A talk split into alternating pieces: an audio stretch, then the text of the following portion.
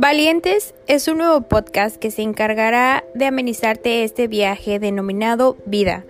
Encontrarás historias, consejos y muchas situaciones que nos han ayudado a ser más resilientes y alcanzar y concretar nuestros objetivos. Bienvenido Valientes.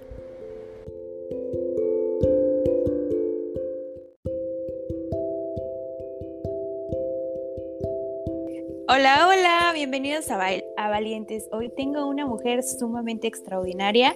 Ella es Flor Ibarra y me encantaría que conocieras su historia de vida porque te va a fascinar. Flor, bienvenida a Valientes. Cuéntame un poquito de ti, qué haces, a qué te dedicas. Claro que sí, Soraya. Pues un gusto saludarte a ti, a tu audiencia y pues eh, emocionada de participar contigo. Creo que lo que haces es genial. Eh, yo soy Flor Ibarra, tengo 32 años, actualmente soy regidora en el municipio de Actopan, Hidalgo, y además soy, eh, bueno, estoy estudiando el doctorado en ciencias sociales. Y pues bueno, a su vez, pues hacemos eh, actividad política, un poco de activismo feminista. Eh, estamos trabajando eh, con una fundación que originalmente organizamos y fundamos por allá del año 2018. Y pues bueno, además de eso, soy mamá de una pequeñita de seis años. Me encanta tener a mujeres como tú preparadas, que siguen sus sueños, que van en contra de todos los estereotipos y luchan por lo que quieren. Gracias de verdad, Flor, por estar hoy aquí en Valientes. A ver, Flor, cuéntame un poquito cómo te introduces a la política mexicana. Claro que sí, pues mira, te cuento, yo creo que el tema de eh, ser parte o de eh, tratar de incidir en, la, los procesos de, la de tomas de decisiones que pues afectan o benefician a toda la sociedad fue lo que me motivó. Eh, yo creo que estaba en la preparatoria, ¿no? Cuando empecé a tener como esta espinita de, de conocer más acerca de, del proceso de la toma de decisiones desde los gobiernos, ¿no? Y pues ahí fue cuando decidí yo estudiar la carrera de sociología, que fíjate que es una carrera muy bonita que a mí me llevó eh, a conocer y a entender la sociedad y las sociedades desde diferentes teóricas, pero también a la par, eh, fíjate que tuve la oportunidad de tener mis inicios en la política en el Partido del Trabajo, un partido de izquierda, un partido eh, en ese entonces pues muy eh, pequeño, donde el mayor interés era pues apoyar a que aminorizaran esas desigualdades que había en, la sociedad, en la sociedad mexicana, en la sociedad hidalguense. Entonces, pues, ¿qué te cuento? Desde los años 2008, 2009, por ahí, por ahí andamos eh, haciendo un poco de activismo político, activismo social. Qué interesante. ¿Por qué decides que la izquierda sea tu bandera para tu lucha social? Sí, fíjate que eh, cuando justamente eh, me empiezo a hacer estas preguntas, estos cuestionamientos del porqué de las desigualdades, eh, me queda claro que quien toma las decisiones eh, tiene un poder muy importante a la hora de definir beneficios o, no así, no, no beneficiar a, la población, a las favorecidas, ¿no? Entonces, me parece verdad posición, pues justamente lo que trata de cambiar es que los más pues sean eh, cambiadas totalmente, ¿no? Y entonces las desigualdades desaparezcan, ¿no? Entonces eh, encontré eh, cabida y compatible fui ideológicamente con las ideas que, y los posicionamientos políticos de, de la izquierda, ¿no? de, entender estas desigualdades y porque se eliminen estas desigualdades, ¿no? Y que entonces eh, el bienestar, lo que ahora conocemos, ¿no? Como el bienestar, pues llegue a los más necesitados. Qué interesante. Para este momento nadie creía en la izquierda, o sea, nadie creía que la izquierda iba a llegar hasta donde está. ¿Por qué tú decides darle tu voto? Pues yo creo que más fue el tema de, la ideología, ¿no? Eh, ciertamente hace más de 10 años, 12 años, eh, era impensable, ¿no? Que la izquierda gobernara el país, que la izquierda gobernara municipios, ¿no?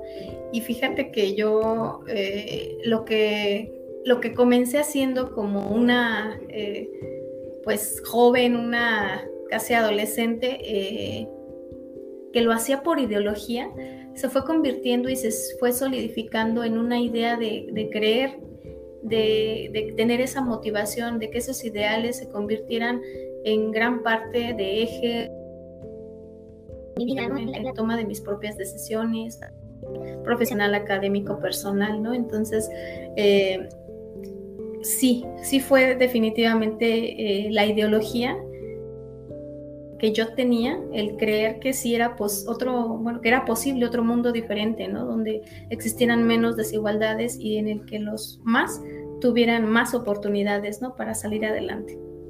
Sí, qué padre, qué padre, porque nuestro país está lleno de, de desigualdad y personas como tú que busquen el cambio son las que necesitamos. Oye, Flor, ¿qué fue tu mayor motivación para buscar un cambio en el sistema? Fíjate que también a, la par en la que pues uno va, va, entendiendo que estas desigualdades no son naturales, que son más bien propiciadas por un sistema económico que hoy conocemos como el capitalismo, como el neoliberalismo exacerbado, también vas entendiendo que entonces las mujeres también somos doblemente afectadas por estas desigualdades, ¿no? Eh, discriminadas, eh, profesionalmente no tenemos las mismas oportunidades que nuestros pares, ¿no? Que, en, el tema de la profesión, en el tema del incluso de del desarrollo político, ¿no? Entonces, lo que me solidifica en esta intención de continuar con la vida política, eh, ya a un nivel de cargo público, es justamente eso, ¿no? Ir eh, para las mujeres para las niñas que vienen atrás, ¿no? Que, sepan que no necesariamente se necesita de un o, o, una situación de venir de generaciones de, políticos para poder aportar al cambio, ¿no? Que justamente ahora en estas nuevas realidades que estamos viviendo, las mujeres, especialmente las mujeres jóvenes, formas de hacer política, ¿no? Lo que muchos que investigan el tema de, de, las sociedades le llaman la feminización de la política, ¿no? Entonces creo eh, que sí, eso es lo que, lo que me motiva día con día a seguir aportando mi granito de arena para transformar las cosas. Qué interesante lo que me cuentas. Eh, qué padre que estés ayudando a muchas mujeres a abrir esta brecha. Oye, ¿cómo llegas a tu actual cargo? Sí, claro que sí. Fíjate que en el 2017, eh, bueno, desde, desde, desde que entré al partido, pues les decía, yo ocupé todos los cargos habidos y por haber, ¿no? De, de los que reparten los volantitos, coordinación de brigadas, más adelante eh, también un poco del tema de, aprender a hacer ingeniería electoral, ¿no? A tener cargos de representación ante los consejos distritales, locales y federales, ¿no? De, partido ante el INE. Y ya por allá del 2000 me empieza a llamar mucho la atención el tema de, las mujeres, del tema de, de, mujeres en la vida política, ¿no? Entonces empiezo a, conjuntamente con otras compañeras del partido, a armar cursos de capacitación para el empoderamiento de mujeres, pero además de eso, para que se capacitaran en el tema de, elaborar sus propios discursos, de pararse frente a, un, frente a grupos, eh, de tener conocimientos pues, más amplios de lo que significa. Eh, hacer política y que, las empoderáramos y que ellas se sintieran líderes eh, en sus comunidades, en sus municipios. Entonces, conforman el sectorial de mujeres del Partido del Trabajo en el estado de Hidalgo, donde tuve la oportunidad pues también de coordinar. Y eh, eso me llevó a mí a también eh, crecer políticamente en, en, los municipios, de que me fueran reconociendo los compañeros, de que pudiéramos encontrar sinergias para hacer eh, actividades, sí, sí, de política, pero también actividades sociales, ¿no? Como el tema de alimentos, de despensas, de acercarles a, las personas a bajo costo, ¿no? Estos, estos productos. Después, eh, también cursos, talleres eh, de aprender a, las mujeres a que tuvieran un, una profesión, un conocimiento ya profesionalizado de cómo hacer este, ciertos mm, productos eh, artesanales, como el tema de las palanquetas y demás.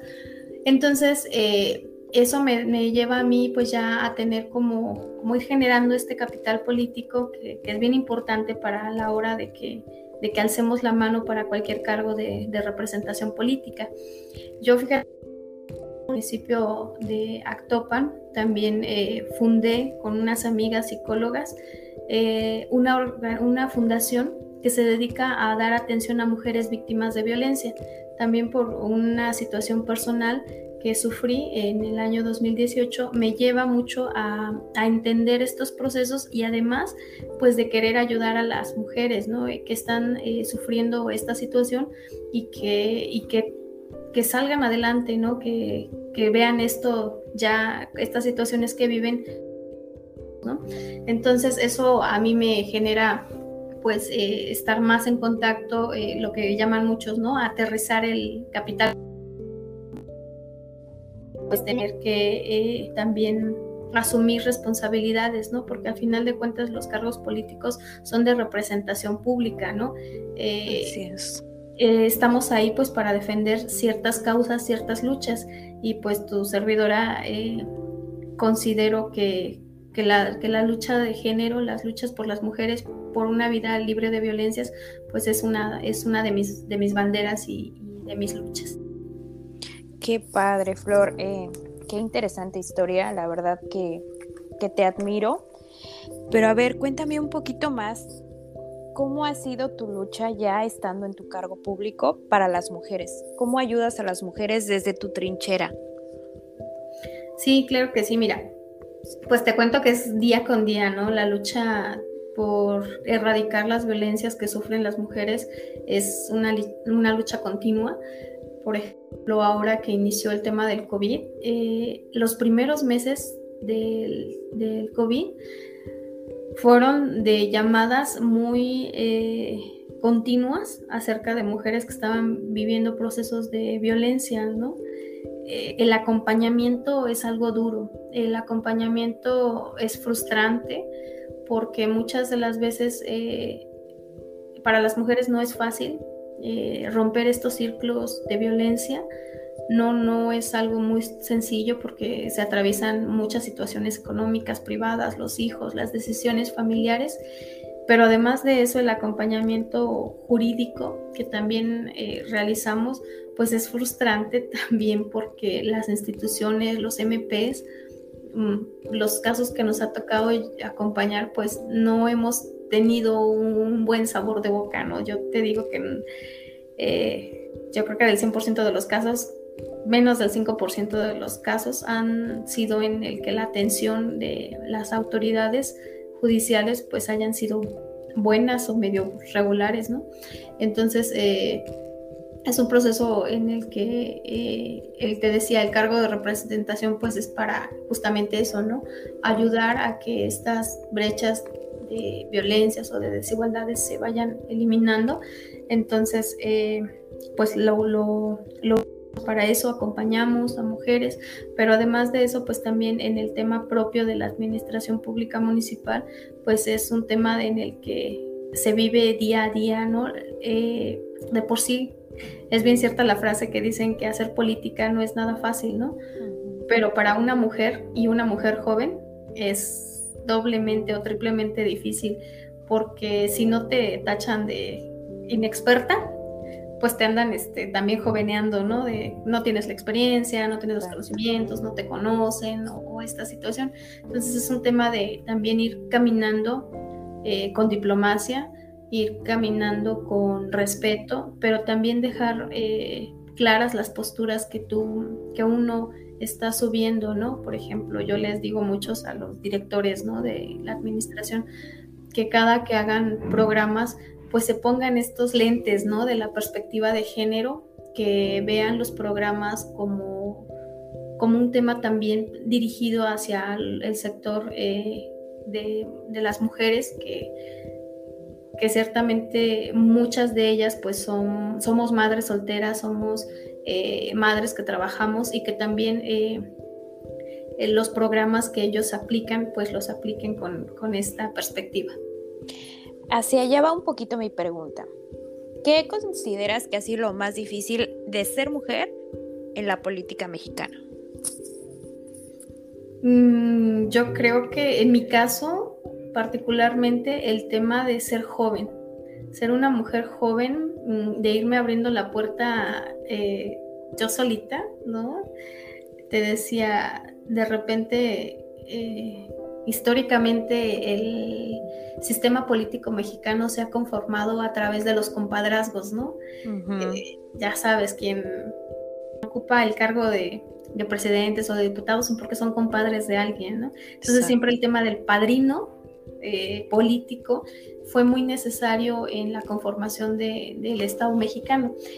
Ahora, con toda esta, esta transformación que está viviendo la vida política mexicana, yo creo que se están abriendo muchos espacios para las mujeres, para las mujeres jóvenes, y además de eso, eh, el, que lo que me toca a mí vivir es la parte, la parte del antes y la parte del después, ¿no? Que, es lo, el, tema del, hacer política tradicionalmente, o como se había hecho históricamente, y ahora la nueva forma de hacer política, ¿no? Entonces, eh, ahora también ya, ya soy más, más mayor, ya tengo 32 años, pero yo creo que atravesar eh, durante los 18, 19, 20 años tratando de hacer política en los municipios, sí fue algo muy difícil porque era de repente una jovencita de 21 años, pues el tema de coordinar municipios, ¿no? Y de que te hiciera valer tu voz, ¿no? Eh, ya sabes, hubo mesas en las que te manoteaban las manos, ¿no? Y ninguna niña me va a venir a mandar, ¿no? Wow. Y entonces sí, sí es, sí este, difícil, yo creo que de aguante, ¿no? Sí, es que no puedo creer que todavía tengamos eh, ese complejo en la cabeza de que porque eres joven no sabes, porque eres joven, eh, no sé, la vas a regar. ¿No? O sea, ¿por qué no nos dan esa oportunidad y más creer en nosotras, las mujeres? Porque estás abriendo la brecha para nuevas generaciones, estás haciendo algo extraordinario. Oye, ¿crees que todavía hay muchos estereotipos sobre nosotras las mujeres en la política? Sí, yo creo que sí los hay, sí está habiendo, pero se están derribando y yo creo que con muchos perfiles de, de, mujeres jóvenes, profesionistas, jóvenes que han sido líderes en sus comunidades, se están derribando. Eh, me parece es esencial eh, sí puntualizar nuevamente el tema de, yo, yo lo que veo es una política eh, que se hizo históricamente durante muchos años, pero que sí a raíz de muchos cambios que se vivieron en, el, en, el, país, la legislación de la paridad de género del 2017 y también la subsecuente eh, cambio de gobierno en el 2018, sí han transformado eh, en parte el hacer política para las mujeres.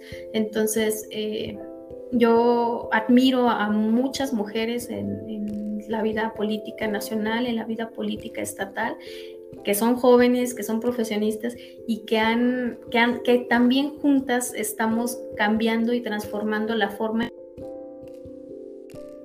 Yo creo que también la sociedad, la ciudadanía en general también ve estos perfiles. Fíjate que te cuento que hace poco cuando estaban eh, revisando lo de las encuestas, sí, sí la, la ciudadanía sí ve con mayor aceptación ahora a las mujeres como políticas y tienen mayor confianza en darle su voto a una mujer. Claro. No así como antes. No, es que qué es qué padre que se, esté dando un nuevo giro a la política, qué padre que ahora ya haya equidad, bueno, que ahora sí ya una mujer pueda tener un cargo y que no sea solo ese estereotipo que como decías, de que, ay, porque la puso el padrino, o ya sabes, porque también te ponen un tema sexual, ¿no? De que porque estuvo con tal persona llegó a ese cargo y no ven todo el trabajo, por ejemplo, en tu caso, de que te preparaste, de que tienes una maestría, de que estás haciendo un, un doctorado y que sabes del tema. Así es. Sí, pues es, es como, como esto ha evolucionado, ¿no? Cómo, cómo sigue evolucionando y a mí me emociona mucho que en 20 años eh, seguramente va a ser completamente una política diferente, ¿no? Una política, eh, la forma, ¿no? Me, me, refiero a la forma de hacer política donde se tenga otro nivel, ¿no? Incluso de debate, ¿no? Un nivel de profesionalización de la política, ¿no? Donde haya debates de ideas, ¿no? Entonces, eh, yo creo que eh, la llegada masiva de las mujeres en esta necesidad de darle seguimiento y cumplimiento a las normas de paridad de género que permiten pues justamente la, la el 50% y el 50% de, de, hombres y mujeres, por ejemplo, en los cargos de los congresos. Me parece que esta llegada masiva pues habla de una feminización de la política y indudablemente es para bien. Hay frases que dicen que cuando una mujer entra a la política, la política es la que cambia, ¿no? Eh, eso, eso es muy bueno. Extraordinario lo que estás haciendo, me encanta que estés abriendo la brecha, que seas eh, la voz de mujeres que requieren empoderarse y que tú seas el ejemplo de que cuando se quiere, se puede. Nosotros aquí en Valientes tenemos una historia eh, más bien tenemos una dinámica de una historia de vida en la que tú cuentas alguna historia que te haya transformado o que te haya hecho ser más fuerte. ¿Quieres compartir alguna para las mujeres que hoy te escuchan? Sí, claro que sí. Fíjate que eh, hay, una historia, yo creo que hay muchas, ¿no? Pero hay una, hay una historia personal que, que yo cuando, cuando el papá de mi hija me, me violentó Fíjate que yo eh, quedé dos meses en sillas de ruedas, ¿no? Y, yo todo ese tiempo decía, mantente fuerte, mantente fuerte. No sé para qué, ¿no? Pero mantente fuerte. Entonces eso sin duda me... El saberme fuerte y que iba a pasar y que iba a recuperarme y que iba a estar bien, me hizo... Eh, de, voltear hacia atrás y entenderme y abrazarme y perdonarme y seguir adelante. Eh, esta, esta parte eh, bien dice, ¿no? Que la situación más difícil a la que te vas a enfrentar va a ser de la que más vas a aprender y vas a, salir transformada y, vas a volar y, y, ahora, ahora estamos, estamos bien, estoy tranquila, eh, mi hija también está tranquila y yo creo que he crecido más a nivel político, a nivel profesional, eh, de esa situación muy difícil y complicada que viví. Flor, te admiro por tener los que le faltaron a él y, salir de ese hoyo donde, donde te dejó. Eh, que te hayas levantado, como dicen por ahí, como el ave fénix, y eres un ejemplo para las mujeres mexicanas que tienen esta realidad y que a veces no saben cómo salir del hoyo. Eh, me encantaría que les dejaras un mensaje para aquellas mujeres que no saben cómo salir de una situación de violencia o que tienen miedo a creer en ellas. Sí, pues mira, eh, en esta situación yo les diría, manténganse fuertes, que crean en ellas mismas y que se vean, se visualicen en uno o en dos años felices, seguras, porque si lo hacen, así es como van a llegar a ese punto. Que se visualicen tranquilas, que se visualicen felices, como ellas deseen visualizarse. Creo mucho en eso, que nuestro cerebro es muy fuerte y que puede generar las condiciones para que las, los sueños se materialicen, se hagan realidad. Qué increíble escucharte. La verdad, como el podcast lo dice, eres una mujer valiente que se atreve a levantar la voz por aquellas que no lo pueden hacer. Em, me gustaría saber si tienes como alguna línea de ayuda para que las mujeres que sufren algún tipo de violencia se puedan comunicar y las puedan ayudar. Sí, claro que sí. Mira, estamos en el Facebook como con, la, fundación está como Fundación Lili y Eva. y el número de teléfono es el 7714 84 50 72 y también pues directamente también me llegan casos directo a mi página o al messenger eh, personal que es Flor Ibarra, les damos seguimiento y siempre respetando lo que ellas deseen hacer.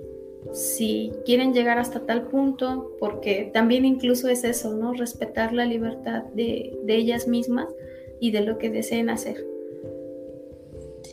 Gracias, gracias Flor por esta labor, por esta voz que les das a las mujeres. Eh, voy a dejar toda la información en la descripción del podcast. Es un honor para mí que hayas decidido hablar, hablar de este tema y de dar este mensaje de empoderamiento a todas las mujeres que nos puedan escuchar. Desde el fondo de mi corazón te reitero que eres una mujer admirable y deseo todo el éxito del mundo para ti. Muchas gracias, Raya. Pues muchas gracias por la invitación. Y yo nada más eh, quisiera culminar con una frase que me gusta mucho, que dice que las niña, que la niña que fuiste se sienta orgullosa del mujerón en el que te estás convirtiendo. Mm, qué bonito. Que tengas bonita noche, Flor. Mil gracias. Bonita noche. Bye. Bye.